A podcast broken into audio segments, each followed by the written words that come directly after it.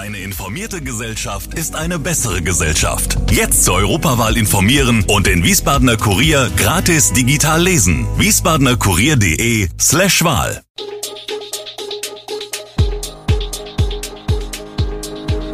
Gude, unser morgendliches News Update.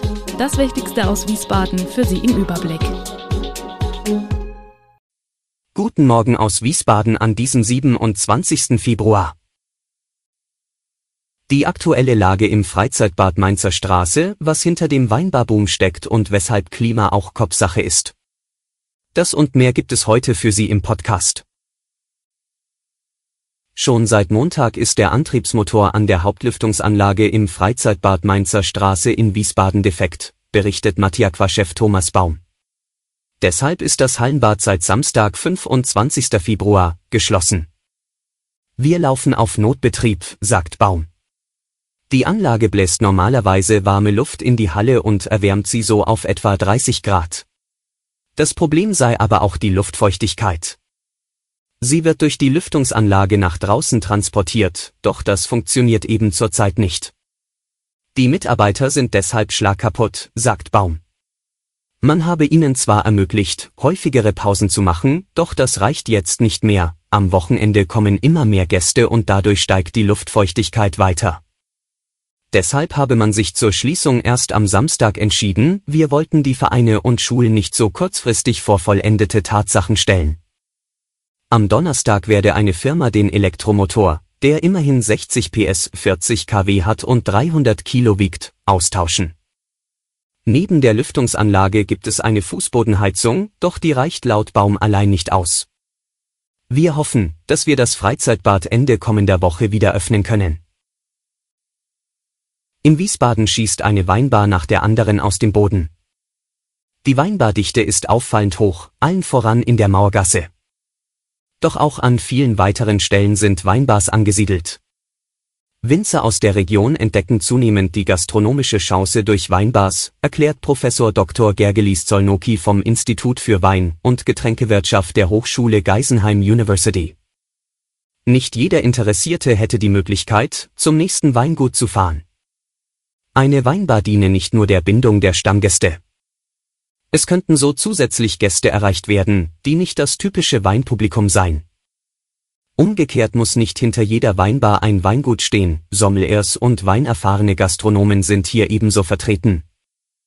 DEHOGA Hessen-Präsident Gerald Kind glaubt nicht, dass Weingüter und Gastronomen Gefahr laufen, sich gegenseitig das Wasser abzugraben. Laut ihm dürfte eher das Gegenteil der Fall sein, da man sich gegenseitig befruchtet. Wer eine Corona-Infektion überstanden hat, ist damit nicht automatisch wieder gesund, die Infektion kann eine Reihe von Spätfolgen haben. Betroffene leiden dabei unter dem Long- oder Post-Covid-Syndrom. Am morgigen Dienstag startet eine neue Wiesbadener Selbsthilfegruppe für Betroffene. Solche Menschen sollen nun Hilfe, Trost und Unterstützung in der Gruppe finden. Bislang hatte es keine Selbsthilfegruppe in Wiesbaden für Patienten gegeben, die unter den Spätfolgen einer Corona-Infektion leiden. Doch im November vergangenen Jahres hatte sich im Rahmen eines Vortrags zum Thema Long Covid das enorme Interesse gezeigt. Betroffene haben sich im Anschluss bei der Stadt gemeldet und wurden so zusammengebracht.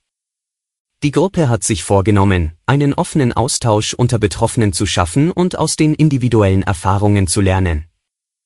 Einmal im Monat trifft sich die Gruppe, aktuell im Schmerz- und Palliativzentrum Rhein-Main in der Wiesbadener Rheinstraße. Eine Teilnahme ist nur nach vorheriger Anmeldung per E-Mail möglich.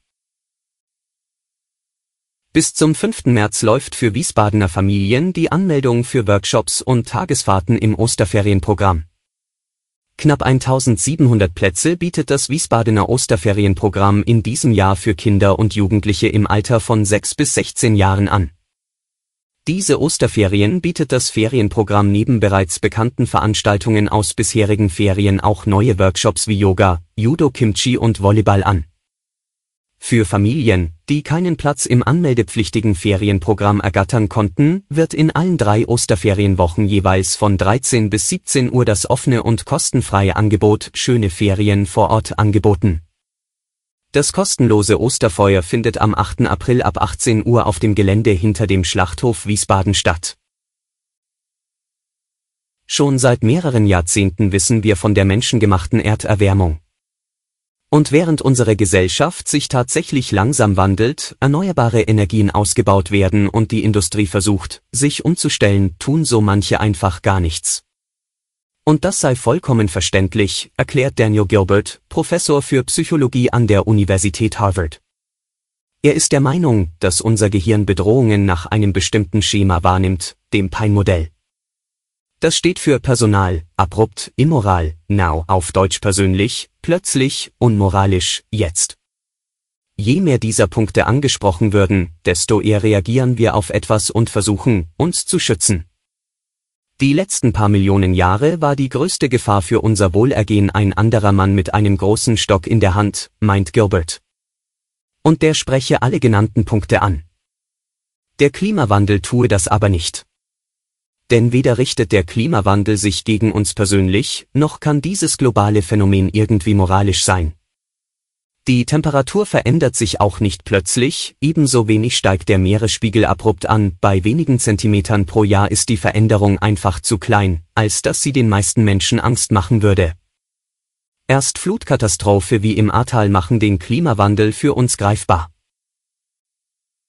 Im Jahr 2021 haben die Jugendämter in Hessen 3340 Kinder und Jugendliche vorläufig aus ihren Familien genommen und unter behördlichen Schutz gestellt.